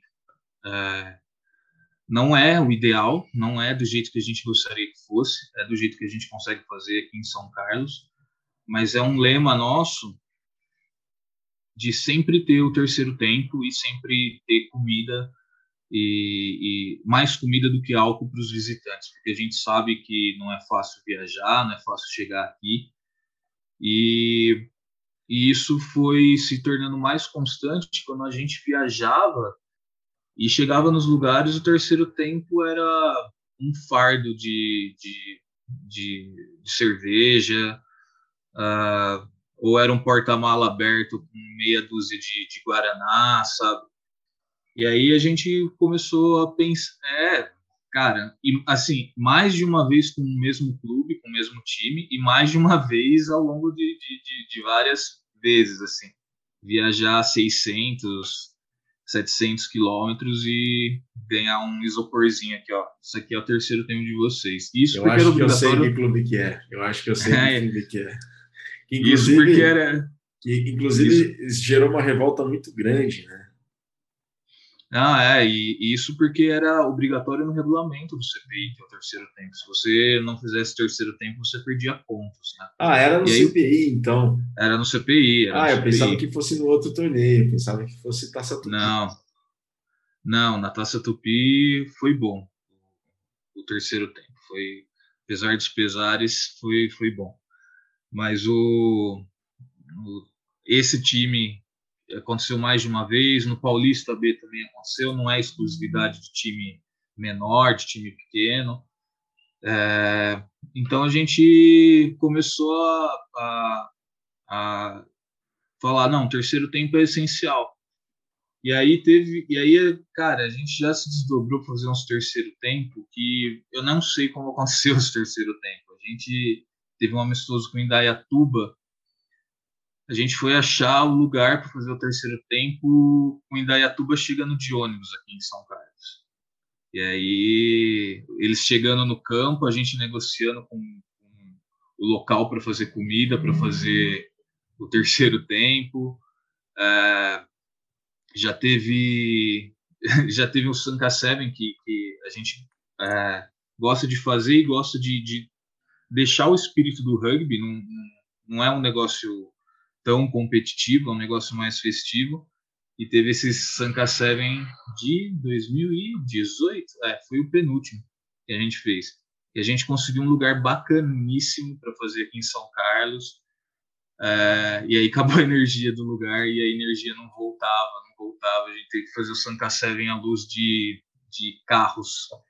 Depois a gente até apelidou Sanka Sevens é, Velozes e Furiosos, porque pegamos carro, encostamos perto das mesas, acendemos faróis e ficou fazendo. Fizemos um terceiro desse jeito porque não tinha energia no lugar que a gente tinha arrumado. E ficou sem energia, não voltou? Ficou, eu não sei o que aconteceu, porque tem várias histórias. Tem, tem, tem história que vem e fala que cortaram energia, tem história que vem e fala que acabou a energia na região, que queimou o gerador. Eu sei que foi uma confusão, porque aí acabou a energia, aí começou, aí parou de bombear a água, acabou a água também, mas a gente conseguiu terminar o terceiro tempo de maneira decente e com todo mundo satisfeito, pelo menos a maioria satisfeita, né? Ô, Léo, no bloco que foi do Tatuapé Rugby, o Acerola, que atualmente vive em Portugal, contou a história de que a equipe que ele pratica o rugby lá está na segunda divisão, ou terceira, já não me lembro, e frequentemente fica campeão, eles ficam campeões dessa divisão, né? Só que eles optam por não subir. Porque eles acreditam que não é a missão do clube, não é o propósito do clube ser campeão de tudo ou ser campeão da liga principal, da, da divisão principal. Né? Eles entendem que o clube descumprirá o seu papel se der um passo nesse sentido do rendimento, né? do rugby de rendimento. E eu me lembro que quando vocês subiram para o Paulista A, eu estava no jogo em 2016, 22 de outubro de 2016. Muito se questionou se o São Carlos poderia aceitar o convite de jogar o Paulista A ou permanecer no Paulista B. Léo, hoje, e vocês optaram por jogar o Paulista A. Hoje, vocês, olhando para trás, quase cinco anos depois, tomariam uma decisão diferente? qual que é, se encaixa, se encaixava naquele momento como propósito do clube disputar o Paulista A. Hoje seria diferente? Vocês reconsideraram essa decisão, repensaram, refletiram sobre? Porque quando a Cerola falou disso no primeiro bloco, lembrei-me logo de vocês. Então, Virga, eu acho que a gente não mudaria. Eu acho que foi a melhor decisão que a gente podia ter tomado foi uma experiência extremamente válida para a gente, tanto dentro de campo quanto fora de campo. Dentro de campo, a gente pôde jogar com os melhores jogadores do Brasil e isso ajudou muito os nossos jogadores. É, eu mesmo, particularmente, acho que eu tive uma evolução muito boa depois de jogar a Série A. E fora de campo, a gente conseguiu também se organizar de uma maneira que a gente nunca tinha se organizado antes, porque era jogo todo final de semana. Então, o planejamento que a gente tinha que fazer era totalmente diferente do que a gente vinha fazendo anteriormente. Na Série B era um jogo a cada um jogo por mês. E aí de repente a gente se depara com um jogo por semana. Ou seja, então, precisava passar por isso. Você acha que sim, precisava é, passar por essa situação? Sim, eu acho que foi uma experiência super valiosa para o clube. E, e acho que não mudaria se a gente fosse campeão esse ano, em 2019, que foi o último campeonato, é, ou se for campeão futuramente, eu acho que a gente vai encarar de novo, porque a gente entende que é parte do, do, do, nosso planejamento jogar uma Série A, eventualmente ser campeão de uma Série A. E, e hoje em tese, eu vejo que é mais fácil jogar a Série A. Né? Eu acho que a gente subiu no momento onde estava começando a ter uma, uma grande diferença técnica entre os times da Série A e da Série B. E, e o espaço de tempo de jogo era, como eu falei, era de uma semana. Então, apesar de ter sido bom para a gente, também foi meio, meio difícil, porque a gente nunca tinha jogado nesse, nesse ritmo. E hoje, pelo menos no que, no que se tinha proposto para o Paulista em 2020, era que o campeonato fosse ao longo do ano. E esse é um modelo que os times estão mais os times que estão na, nas séries inferiores estão mais acostumados, né? Então acho que o que o jeito de jogar já o campeonato ajuda um pouco os times Fora que os times, é, for, fora os quatro times que a gente tem hoje, como São José, Pasteur, Poli e, e Jacareí, os outros times eu entendo que eles estão no mesmo nível, ou um nível muito parecido ali com, com, os times da Série B. Então eu acho que, que daria para jogar a Série A com, com, mais tranquilidade, não necessariamente dentro de campo, né, mas no, no contexto geral. E, de todo modo, tanto na época como hoje, essas decisões a gente sempre toma em conjunto aqui no clube. A gente nunca toma uma decisão só a diretoria ou só os jogadores. Então, em 2017, para jogar o Paulista A, a gente fez uma assembleia com os jogadores e a votação foi dos jogadores para jogar a Série A. E da mesma maneira, tanto ano passado quanto esse ano, a gente decidiu não jogar sem estar tá, é, preparado, tanto com, com vacinado ou, ou, ou, fisicamente preparado, tecnicamente preparado, em conjunto com os jogadores. A gente tem essa prática de sempre dar voz para os jogadores aqui e tomar as decisões desse nível de maneira coletiva. Léo, a gente está indo para a reta final desse segundo bloco. Uma pergunta. Bom, você vai saber responder, tenho certeza. Léo, o que, que existe de mais precioso no seu clube? Né, no seu clube, no Rugby São Carlos? Seu é maneira de dizer, né, porque você faz parte dele. Né, o, que tem, o que, na sua opinião, tem de mais precioso e de mais rico? Cara, pode parecer clichê, mas eu acho que são as pessoas. A gente, a gente tem feito um trabalho de organizar o clube nos últimos anos, aí principalmente 2014 para cá, quando a gente decidiu jogar Campeonato Paulista, não, não jogar mais o CPI, e isso não seria possível sem as pessoas que estão trabalhando dentro e fora de campo. Fora de campo, a gente deu um, um baita de um salto, é, modéstia à parte, mas isso só foi possível por conta do trabalho das pessoas envolvidas com o clube, o próprio Jean, o Rafael Curumim, o Rocco, é, outras pessoas que eu não vou lembrar o nome agora e se eu ficar falando eu vou acabar esquecendo alguém sendo, sendo injusto. E dentro de campo também, né, os jogadores sempre se empenhando aí para fazer o seu melhor. E, e acho que isso que faz a gente a gente tá onde a gente está hoje. Se, se, se a gente não tivesse pessoas comprometidas, a gente não teria chegado tão longe quanto a gente já chegou. Tem algum clube que vocês admiram, que vocês acompanham de perto o trabalho, que vocês veem essa cultura de rugby, envolvimento dos mais velhos, envolvimento das famílias? Existe alguma referência para vocês, não? a gente sempre está olhando os outros clubes, para ser sincero. A gente sempre vê o que um ou outro está fazendo de melhor, se possível até conversa com essas pessoas. Ou atualmente a gente tem feito um curso de captação e retenção de, de atletas. E aí então temos conversado com, com, outros clubes e dessa vez até clubes de outros estados, como, como o Brumers, né? Mas uh, tem os clubes que a gente está mais próximo até por questão de, de o, as pessoas virem desses clubes para cá, né? Como o São José, o Jean ainda hoje tem bastante contato com o São José e é uma inspiração. A gente sempre olha para o São José, sempre tenta ver o que eles fizeram, o que eles estão fazendo e tenta entender como isso pode se aplicar à nossa realidade. E aí na, no Balai já vem o Jacareí, que tem uma puta de uma estrutura, um, um, uma inserção muito boa na, na, cidade de Jacareí, né? Mas a gente sempre olha os, os outros clubes, sempre vê o que está sendo feito de bom dentro deles e tenta ver o que, a gente pode, pode fazer. E os clubes aqui da região, né? o clube mais próximo, o time mais próximo é o Locomotiva, que joga junto com a gente, mas tem os outros times que estão mais próximos e que a gente sempre conversa, como Piracicaba, uh, Ribeirão, uh,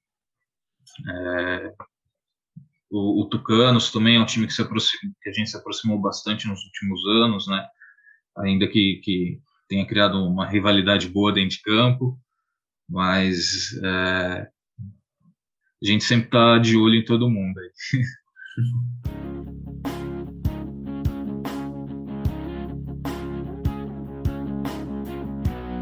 Valeu, Léo. Obrigado por, por, compartilhar um pouco do rugby São Carlos, dessa trajetória, dessa história, essa cultura de rugby que vocês vêm colocando em prática e o que é o significado do rugby para vocês aí, Né? E qual o sentido de tudo isso? Muito obrigado por ter feito parte desse episódio 235 e por ter sugerido, né, por ter sido você o primeiro a, a responder e sugerido de e, ser, e ter se prontificado a falar conosco. Muito obrigado. É, eu que tenho que agradecer o espaço aí de falar um pouquinho do, da gente aqui, falar um pouquinho da nossa visão. É sempre um prazer participar do Mesoval, sempre ouvindo o Mesoval, não necessariamente quando sai, né, mas sempre botando em dia aí, ouvindo dois, três episódios quando, quando não estou ouvindo logo que sai. E, de novo, é, só agradecer, viu? O espaço aqui é sempre sempre muito bom para a gente. Sempre muito bom falar com vocês, Léo. Valeu, muito obrigado, viu, Léo? Eu que agradeço.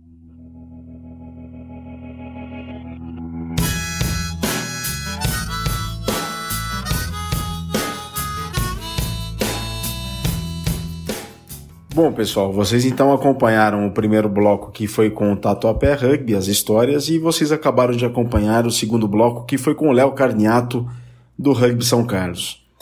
Essa foi a proposta do Mesoval 235, de contar histórias sobre a cultura de rugby, sobre episódios, casos, situações que refletem um pouco da realidade do rugby do Brasil, da realidade dos clubes de rugby do Brasil.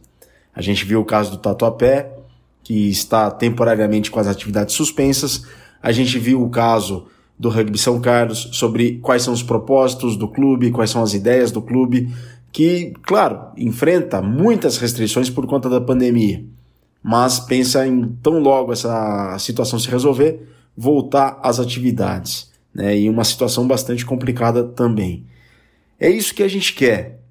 É essa a proposta do Mesoval: divulgar, disseminar e compreender a importância da cultura de rugby, não só no cenário paulistano, paulista, mas para todos os clubes do Brasil. Conversei com dois, em outras oportunidades conversarei com mais. Porque é essa a ideia. Estamos todos, entre aspas, no mesmo barco, numa situação muito semelhante e todos queremos o melhor para o rugby do Brasil. O melhor para o rugby do Brasil de clubes, o melhor para o rugby do Brasil de rendimento, de participação, o melhor para o Brasil no rugby escolar. Para que não apenas existam mais praticantes do rugby, mas simpatizantes, fãs e apoiadores da modalidade, para que, para que cresçamos em volume, sim, mas para que cresçamos também em qualidade, compreensão do jogo e, como Leonardo Caniato falou, que sejam um agente de mudança em nome da sociedade brasileira, para a gente construir também um país melhor. Esperamos que vocês tenham gostado desta duzentésima, trigésima quinta edição do podcast que é a cultura de rugby para os seus ouvidos. A gente fica por aqui, até a próxima oportunidade. Saudações ovaladas e um grande abraço.